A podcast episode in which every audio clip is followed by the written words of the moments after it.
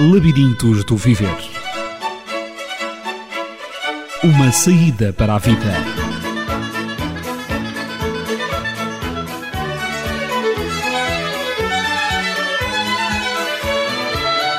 No labirinto da vida, quando você não encontrar a saída, não desista de a procurar.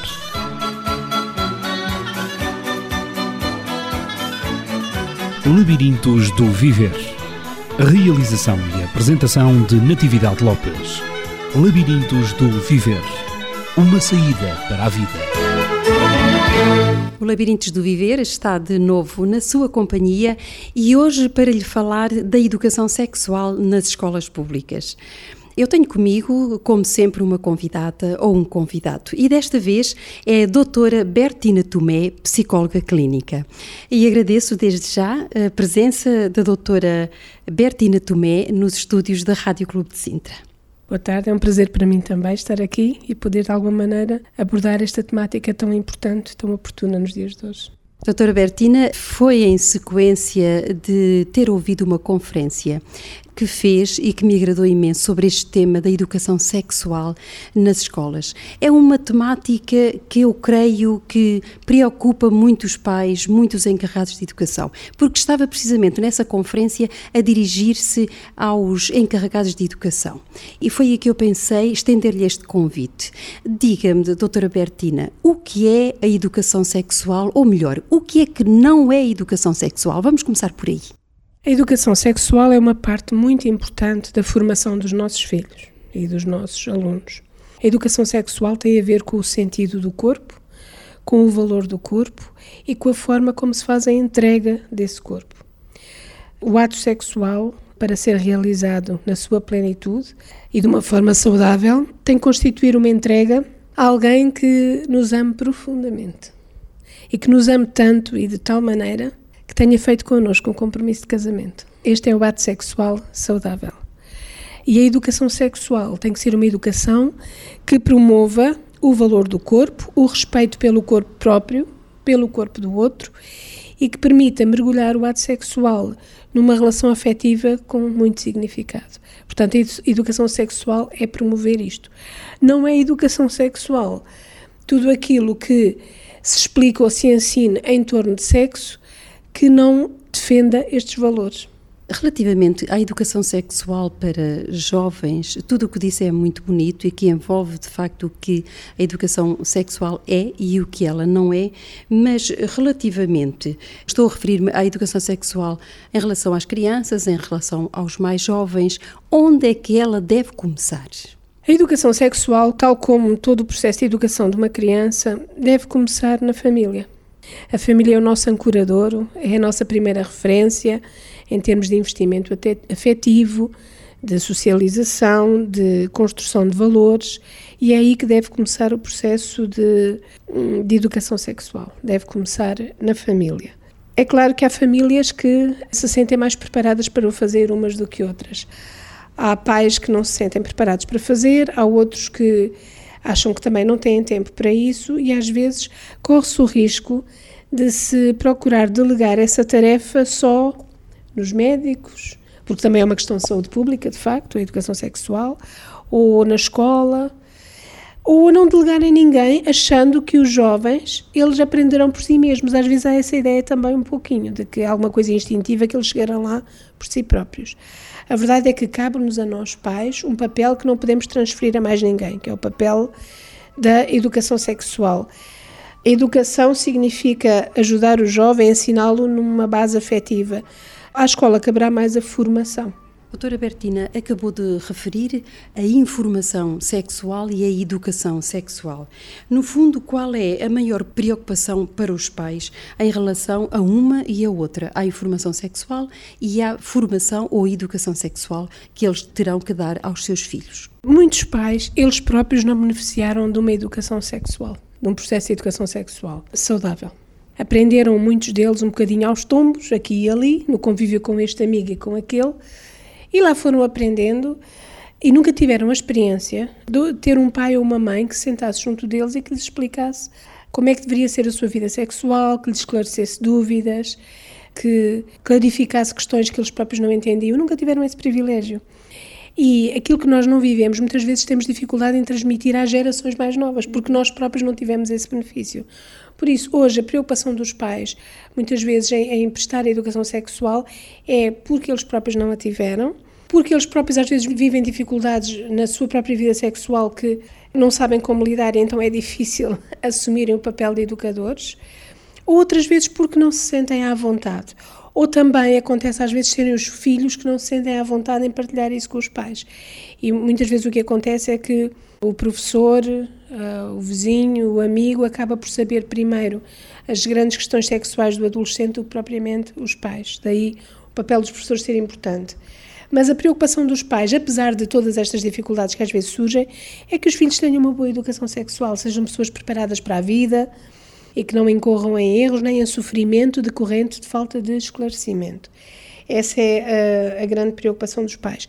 A verdade é que aqui em Portugal, e dada a experiência que tivemos nestes últimos tempos, em termos de educação sexual nas escolas, muitos pais mostraram-se insatisfeitos e desapontados com os conteúdos que foram veiculados conteúdos inapropriados que não estavam adequados à idade das crianças, nem à sua capacidade de compreensão, e isso veio transmitir aos pais alguma perplexidade até e até alguma dúvida sobre a capacidade da escola de o fazer. A verdade é que uma boa educação sexual deve começar na família, mas deve ter na escola um grande aliado. Portanto, escola e família e serviços de saúde pública todos unidos estarmos a tentar concretizar o mesmo objetivo, que é dar uma boa educação sexual aos nossos filhos. Então, todos não somos demais para fazer e para dar essa educação sexual. De qualquer modo, também existem muitos mitos que dificultam, creio eu, essa capacidade que os pais devem sentir uh, em sentir-se capazes de falar com os filhos e de abordar o tema da sua sexualidade. Esses mitos, de alguma maneira, dificultam. O que é que pensa? Sim, existem alguns mitos, tanto da parte dos pais como da parte dos filhos. Da parte dos pais, existe o mito de que eles aprenderão por eles próprios, quase como se o ato sexual fosse algo instintivo e para o qual não é preciso educação. Enfim, eles depois eles aprenderão, eles saberão e confia-se um bocadinho no destino, entre aspas, acreditando que eles depois eles saberão como fazer.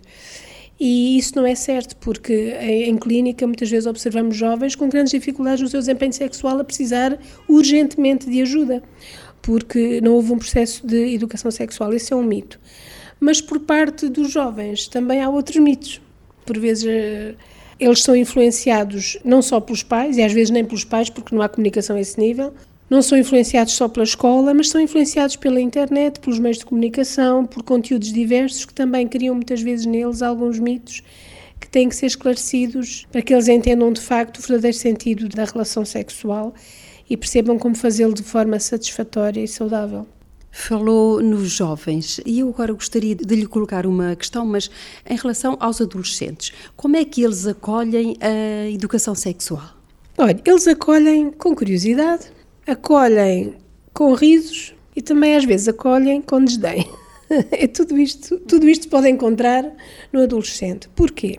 Porque o adolescente, pela sua idade, acabou de entrar ao nível cognitivo, ao nível de desenvolvimento intelectual, acabou de entrar no chamado período das operações formais. Isto é, ele agora entrou num período em que ele é capaz do pensamento abstrato. Até aí, a sua atividade intelectual centrava-se muito no concreto no objetivo, naquilo que é palpável, que se pode alcançar com os sentidos. Portanto, funcionava muito nessa base. Agora não, ele é capaz de pensamento formal, isto é, ele é capaz de colocar hipóteses, é capaz de se mover num leque de hipóteses grande, de testar as hipóteses, tudo isto ao nível da abstração. Por este motivo, ele agora quer desafiar a lógica, ele quer esgrimir razões, raciocínios, acho que pouca coisa dá tanto prazer a um adolescente como desmontar, pela lógica, aquilo que o adulto diga e perceber que conseguiu desmontar e que aquilo não faz sentido nenhum. Portanto, nós não nos devemos surpreender quando vemos os adolescentes a questionar e a pôr em, em causa aqueles valores que nós, como pais, lhes ensinamos durante anos. Isso é próprio até da idade, não é? É muito frequente. É muito frequente, não é? Quando eles estão na, na fase anterior, na infância, eles acham que pai, os pais sabem tudo. Pois nesta fase os pais não sabem nada. Mas depois há de vir uma outra fase lá mais para a frente em que eles vão dizer assim: o meu pai costumava dizer. Portanto, os pais voltam a ter razão daqui a uns anos. Mas nesta altura há aquela sensação de omnipotência. E não só isso, mas aquela ideia de invulnerabilidade. Isto é, eu nunca sou atingido, a mim nunca me acontece nada, não vou morrer nada, não vou ficar grávida nada, não vou ficar doente, não há riscos nenhums quase uma sensação de omnipotência, da capacidade de controlar todas as coisas. Aliás, o consumo de estupefacientes muitas vezes ocorre também por aí, que é eu vou conseguir controlar o meu consumo, eu não vou ficar dependente. E ainda há outra característica no adolescente, que é a atração pelo risco. O adolescente gosta de emoções fortes, adrenalina, aventura, até se possível o jogo com a morte. Isto é, eu joguei com a morte e ganhei. O saborear o risco. Isto faz parte da vida do adolescente. E por tudo isto, muitas vezes, ao fazermos educação sexual com o sentido preventivo, nós vamos sentir da parte do adolescente um certo desafio, achando que se calhar sabe mais e desafiando tudo aquilo que estamos a dizer. E às vezes os pais encontram aqui uma grande dificuldade porque notam no adolescente uma certa resistência àquilo que os pais dizem. Mas a verdade é que eles ainda precisam muito de ajuda, não é? E a escola pode ser aqui um grande aliado. Como há pouco dizia, e é verdade, a escola, saúde pública, pais e tudo mais que for oportuno, Todos temos que ajudar os nossos adolescentes a ter uma educação sexual saudável e a saborearem tudo aquilo que a sexualidade lhes pode trazer o melhor possível, sem lhes eh, acarretar sofrimento. Mas, de facto, nos adolescentes há estas características que nós temos de ter em conta quando fazemos educação sexual. Portanto, o adolescente não reage muito bem ao não. A palavra não desperta logo no adolescente uma defesa enorme. Eles gostam mais do sim. É um desafio. Eles gostam mais do sim. Então vamos pelo sim. Vamos pelo sim. Então, indo pelo sim, a educação sexual deve ser o sim à vida, o sim ao amor, o sim aos afetos, o sim a uma atividade sexual saudável e o não a tudo aquilo que lhes cause sofrimento, no fim. Já que falámos em adolescentes, por que não, e não podemos deixar de falar também nos direitos da criança, nos direitos da criança que ela tem à informação, que ela tem também à inocência. Como fazer também educação sexual em relação à criança, porque antes de chegar à adolescência é-se criança, não é? Mas não vamos deixar também esta faixa etária por um, referir aqui neste programa. Sabe, em relação à criança, eh, a criança precisa de ser esclarecida também, mas como disse, a criança tem o direito à informação e tem o direito à inocência. E nós temos que o respeitar. Se é grave e se pode trazer grande sofrimento a informação sexual ou a educação sexual chegar tarde demais, também é grave trazer a informação sexual cedo demais. Isto é, estar a transmitir às crianças noções de comportamento sexual que elas ainda não têm maturidade para entender, descodificar, assimilar ou integrar na sua vivência. Nós sabemos, na prática clínica, como psicólogos, que é muito perturbador para uma criança ver-se, por exemplo, aproximada precocemente da vida sexual de adultos. E a verdade é que tem havido atividades chamadas de educação sexual junto de crianças que trazem conteúdos e práticas sexuais que só dizem respeito aos adultos e que, trazendo uma criança fora de tempo, acaba por ser muito perturbador. Ela fica confusa, não consegue integrar aquilo no seu nível de desenvolvimento cognitivo nem afetivo e pode ser de facto muito perturbador para ela, será com certeza. Por isso, a criança precisa de ser informada sim, mas temos que organizar os conceitos e aquilo que lhe vamos transmitir de acordo com o seu nível etário e não precipitar informação de que ela não precisa e que, que só lhe vai trazer confusão e perplexidade. A criança tem o direito à inocência também, vamos respeitar essa inocência. E o que dizer sobre alguns filmes, alguns programas que são ditos para crianças, mas que efetivamente veiculam uh, esses. Uh, expõem a criança a imagens e a conceitos para os quais ela não está preparada?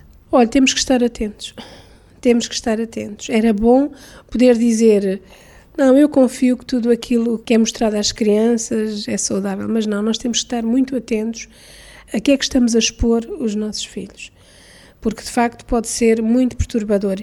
E nós sabemos que o material que existe, sejam livros, filmes, material que existe de conteúdo sexual, quanto mais mórbido, mais rentável. É uma realidade triste, mas é, é aquilo que se diz. Quanto mais mórbido for, mais rentável é e então mais divulgado é. Então, a nível de todo esse material de índole sexual, há muita coisa que significa doença, patologia, perversidade. E nós temos que proteger os nossos filhos, sejam crianças, sejam adolescentes, de conteúdos que de facto são conteúdos patológicos, que não promovem saúde neles. Doutora Bertina, depois de tudo aquilo que expôs, dá a impressão que há uma grande dificuldade em fazer educação sexual, mas não é exatamente isso que quer dizer aos nossos ouvintes. Como é que nós podemos classificar um bom educador sexual? Quer a nível da família, quer noutros ambientes, no ambiente escolar. Como é que se pode classificar um bom educador sexual? Olha, é relativamente simples para ser um bom educador sexual, antes de mais, tem que se perceber que educar sexualmente é muito mais do que fornecer preservativos. Muitas vezes a ideia que, que parece divulgada por aí é que se distribuir preservativos estamos todos educados sexualmente, não é? Porquê? Porque se previnem uh, doenças, não é? Como a transmissão do HIV e depois a SIDA, porque se evitam gravidezes indesejadas. E então parece que o segredo está no preservativo. Ora, para sermos bons educadores sexuais, nós temos que perceber que a educação sexual está muito para além de um preservativo. O preservativo, digamos que trata da parte química, mecânica, se quisermos, da relação sexual. Mas a entrega do corpo a uma outra pessoa envolve uma dinâmica afetiva e uma dinâmica relacional que é muito, muito importante e que nós temos que ter em conta nessa educação. Para um pai ser um bom, ou uma mãe ser um bom, um bom educador sexual, nós não pensemos que precisa de ser uma enciclopédia de conhecimentos a esse nível. Às vezes há um pouco essa ideia, para eu dar uma boa educação sexual ao meu filho, eu tenho que ler bastantes livros sobre o assunto, ser uma tenho pessoa informada. Tenho que aprender primeiro. Tenho que aprender primeiro. É verdade que temos que ser pessoas informadas. E, aliás, o adolescente, quando fala com um adulto sobre um tema e percebe que ele não está bem informado, ele desmonta isso rapidamente e acaba por até colocar o adulto no ridículo se, for, é, se houver ocasião para isso. Portanto, devemos ser pessoas bem informadas, mas esse não é o primeiro passo. Não é por aí que se começa, nem é essa a base. Eu posso ser uma pessoa muito bem informada e não conseguir prestar uma boa educação sexual. Porquê? Porque a base de uma boa educação sexual reside no facto de ser uma pessoa com uma vida sexual saudável. Isto é, para eu ser uma boa educadora sexual, eu tenho que começar por mim. Eu tenho que ser uma pessoa com uma vida sexual saudável para poder falar às crianças e adolescentes em alguma coisa que eu vivo de uma forma saudável, de uma forma satisfatória. Portanto, se um pai ou um professor tem dúvidas se é capaz ou não, e se precisa de ajuda a esse nível, vamos procurar ajuda primeiro e ele próprio resolver as suas inseguranças e as suas dificuldades ao nível sexual. Eu penso que temos que começar por aí. Depois, sim, sermos pessoas informadas e, sobretudo, preocupar-nos em sermos canais de vida, transmitirmos vida. O que é que isso significa? Sermos canais de vida. Olha, é promovermos vida no outro, sabe? Promovermos vida no outro. Ajudarmos o outro a crescer, fazermos fermentar no outro o que ele tenha de melhor. Isso é promover vida. E nos nossos relacionamentos, de uma forma geral, nós somos chamados a isso mesmo, a promover vida nos outros. Há um versículo bíblico que tem muito a ver com isto e que muitas vezes me vem à, à mente, que diz que a boca do justo é um manancial de vida. Eu gosto imenso porque fala de manancial, de uma abundância muito grande de vida. E eu gosto de pegar neste versículo e, e depois colocá-lo um pouco à minha maneira, dizendo que a boca do Pai é um manancial de vida. A boca da mãe é um manancial de vida, a boca de um professor é um manancial de vida. Portanto, todos nós temos esta possibilidade, temos este recurso nas nossas mãos, transmitirmos vida às nossas crianças, aos nossos adolescentes. E o que é isso? De facto, é fazer fermentar no outro o que ele tenha de melhor, é ajudá-lo, é, é apoiá-lo, é fazê-lo crescer. Há um psicólogo, Carl Rogers, que ele tinha uma frase muito interessante. Ele dizia: Quando me sinto amado, eu desabrocho, cresço e torno-me uma pessoa interessante. Ele sentia que havia pessoas que investiam na vida dele e que lhe davam vida, que insuflavam vida nele. Eu acho que se calhar darmos vida aos outros, de facto, é manifestarmos o afeto, o respeito grande por eles, promovermos o respeito por eles para que eles próprios possam ter esse respeito, por exemplo, na relação sexual que tenham depois eles, eles próprios mais tarde. Oferecer um preservativo é limitar tanto isso. No fundo, é dizer: olha, tens aqui, agora anda com quem quiseres. Os jovens precisam de aprender como construir uma relação consistente com o outro, uma relação em que o afeto, o sentido de segurança, o sentido de proteção, de defesa do outro, de dar-se pelo outro, que seja alguma coisa primordial na relação. O sexo virá como um complemento muito importante, mas virá, como eu digo, depois de celebrado o casamento, que não é apenas um papel assinado, como às vezes se diz aí, mas é um compromisso, um compromisso de proteção, de apoio. A relação sexual inserida aí irá brilhar o máximo que ela pode. Agora, é claro que hoje há, há, há vidas em termos sexuais muito doentias, perversas e que causam muito sofrimento, e por isso uma pessoa que esteja a viver uma vida sexual difícil deve procurar ajuda para depois ela própria ser um bom educador sexual. Acabamos de ver então um bom educador sexual mais dentro do âmbito familiar. E agora só uma, uma última palavra em relação aos professores, porque a educação sexual, da maneira como está a ser conduzida, é motivo também de grande preocupação para os pais e também para alguns professores que também não se sentem preparados para fazer essa educação sexual, quer a nível de conteúdos, quer a nível também de formação pessoal. Portanto, o que pensa e como ser um bom educador sexual, mas agora na escola. Pois há professores que uh, acabaram por ser apanhados de surpresa com esta necessidade agora de educar sexualmente. E nós temos que entender isso e respeitar essa dificuldade inicial também, porque de facto muitos foram apanhados de surpresa, como eu disse. Agora, é assim, um professor, eu acho que mais do que tudo, e para além de tudo o que eu já disse, de ser uma pessoa com uma vida sexual bem resolvida também e, e ser uma pessoa informada, acho que é importante que o professor entenda o papel que neste âmbito pode ter na vida de um aluno. Eu acho que é um papel muito maior do que aquilo que o professor pode imaginar. Muitas vezes a criança e o adolescente têm dificuldades a este nível, ao nível mais íntimo das suas vidas, que dificilmente partilharão, até talvez com o pai ou com a mãe. E o professor pode ser uma figura alternativa de suporte, de identificação, de ajuda. Então, o professor, quando ele está diante da sua turma, diante dos seus alunos, ele não imagina quantas situações haverá ali para quem ele poderá ser uma referência, se o aluno entender que pode confiar nele.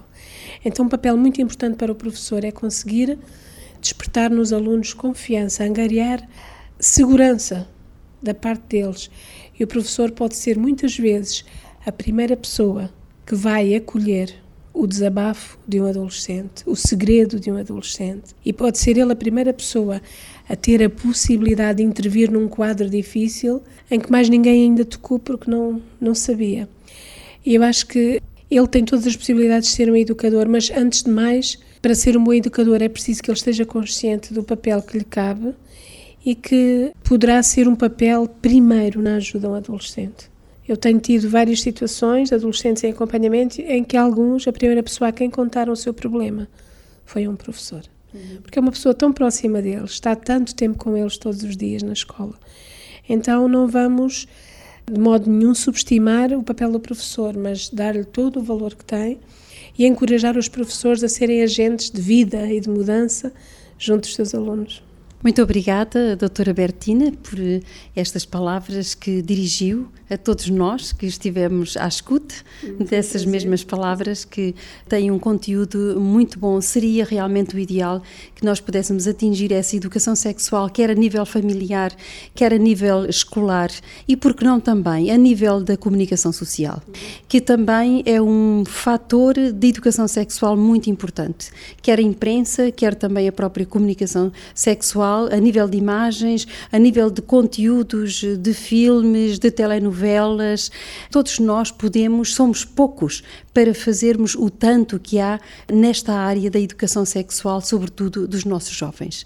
Foi um prazer tê-la nos nossos estúdios e convidámo-la com certeza para uma próxima oportunidade. Muito obrigada, foi um prazer para mim também. Esperamos que tenha apreciado o tema de hoje sobre a educação sexual na família e também na escola. Se tiver alguma dúvida ou se nos quiser contactar, já sabe que o pode fazer para o telefone 219 106 310. 219 106 310. Para si que nos esteve a escutar e também a fazer companhia, desejamos uma ótima semana e até ao próximo programa, se Deus quiser. Labirintos do Viver Uma saída para a vida.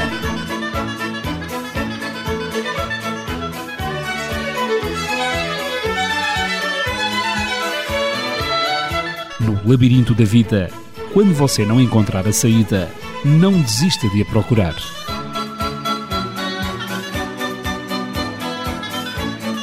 Labirintos do Viver. Realização e apresentação de Natividade Lopes. Labirintos do Viver. Uma saída para a vida.